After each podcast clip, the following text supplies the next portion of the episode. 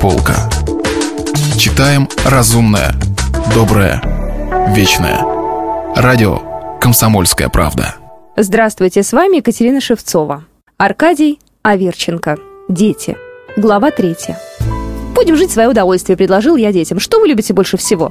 «Курить», — сказал Ваня. «Купаться вечером в речке», — сказал Гришка. «Стрелять из ружья», — сказал Лёля.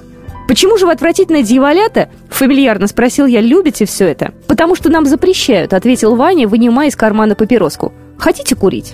«Сколько тебе лет?» «Десять». «А где ты взял папиросы?» «Утащил у папы». «Таскайте».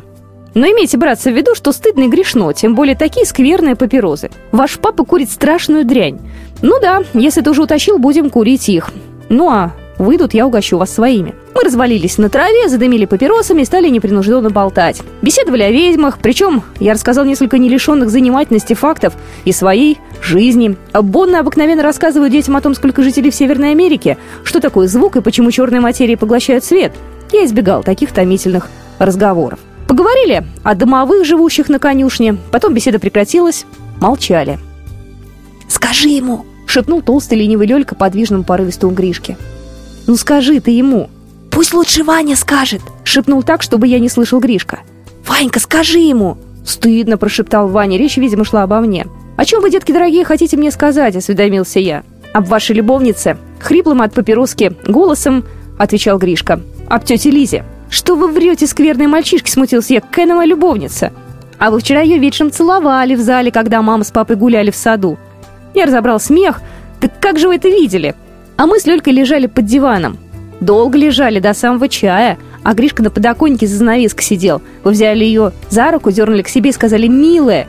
Ведь я не с дурными намерениями. А тетка головой крутит, говорит «Ах, ах!» «Дура», — сказал, усмехаясь маленький Лёлька. Мы помолчали. «Что же бы вы хотели сказать мне об ней?» «Мы боимся, что вы с ней поженитесь. Несчастным человеком будете». «А чем же она плохая?» — спросил я, закуривая от Ванины папиросы. «Как вам сказать, слягте она!» «Не женитесь», — предостерег Гришка. «Почему же, молодые друзья?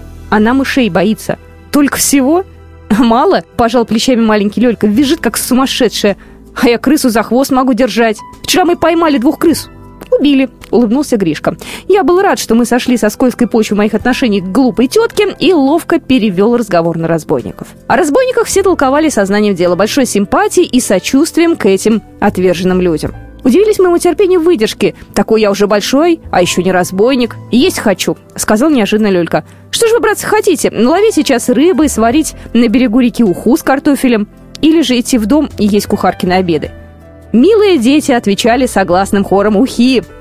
А картофель как достать, попросить на кухне или украсть в огороде?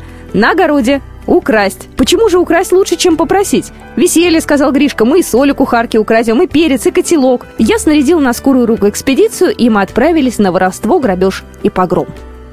С вами была Екатерина Шевцова, и мы читали рассказ Аркадия Верченко «Дети». Продолжение следует. Если вы пропустили главу любимого произведения или хотите послушать книгу целиком, добро пожаловать к нам на сайт kp.ru слэш радио раздел «Книжная полка». Книжная полка.